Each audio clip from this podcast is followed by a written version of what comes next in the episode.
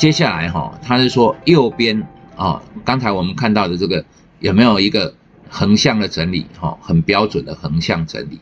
啊，这个横向整理这一块区域啊哈，是不是一个很标准的一个那个股票箱，就是那个什么达瓦斯达瓦斯的一个 box，所以这个东西哈，我们可以看到从昌河这个例子非常符合它的一个概念，那我们再继续讲下去，就是说，当价格收缩，代表着哈筹码越来越干净，而且因为你从三十块拉到九十块，然后掉到六十几块，在那边整理，这一个地方呢，毕竟还跟三十几块是很偏高的，所以它在这边整理的时候，哎，没有成交量，没有成交量，第一个代表的意思，虽然没有买盘，因为主力才有才知道发生什么事嘛。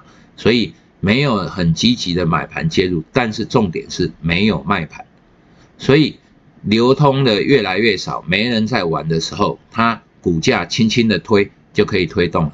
这个就是所谓的最小主力通道，也就是那个那个杰西·里佛摩所说的最小主力通道，就是这个概念。那它接下来就是。股价夹着大量向上穿越枢纽点，即是买卖点。然后我们来看一下哦，这这个股票昌河啊哈，从哪一个地方出大量哦？这这一天哈出大量，也就是说八十块的时候，哈，这基本上是第一个买买进的。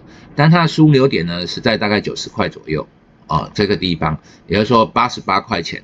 左右，那这个地方哈，如果是你很积极的人就可以进场，但是八十块进场了，它这又开始嗯折磨你，哦，所以股票哈量缩之后往上走，好，各位看一下哈这个地方，仔细看哦，要表演哦，哦，当它往上走。这个地方哈，往上走，股票有没有量出来？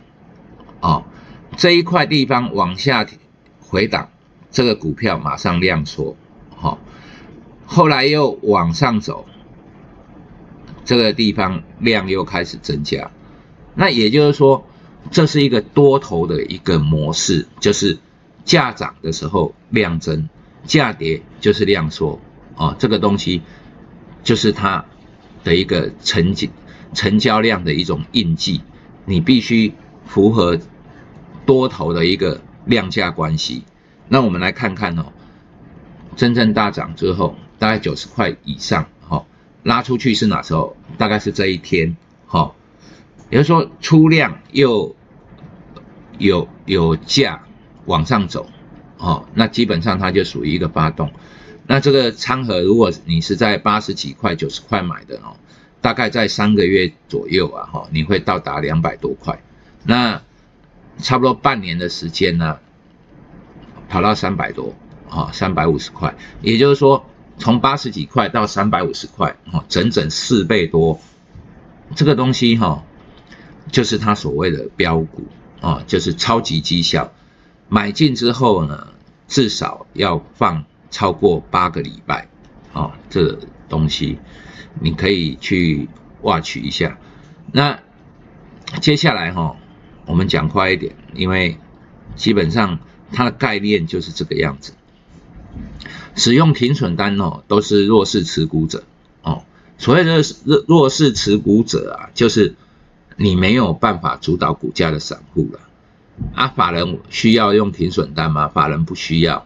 法人也会停损哦，但是他不会用停损单，他的纪律没有我们强，哦，而且法人的持股啊，譬如说我持股台积电哦，有五万股，那打到了我的停损，他可能也就卖个三千股，呃，三千三三千张或五五千张，他不会一次把五万张都卖掉，也就是说他有一个基本的持股在，他可能只是做调节，那我们呢，可能就是。买进之后就是要赚价差嘛，那停损单就会丢出去，或者说我们心里面有一个停损的底价，那也就是所谓的弱势持股，其实这是散户的行为，那只是我们是散户的王者嘛，所以在散户里面要表现最优异，就远胜过那些法人的一个绩效，所以哦，我们是虽然是弱势持股者，但不代表我们比法人差，因为我们的资金比较小一些，所以靠后谁来谁去，你在不？就是靠后登谁了。就是你要转向或转弯的时候，或者是呃空手，都可以速度很快的完成。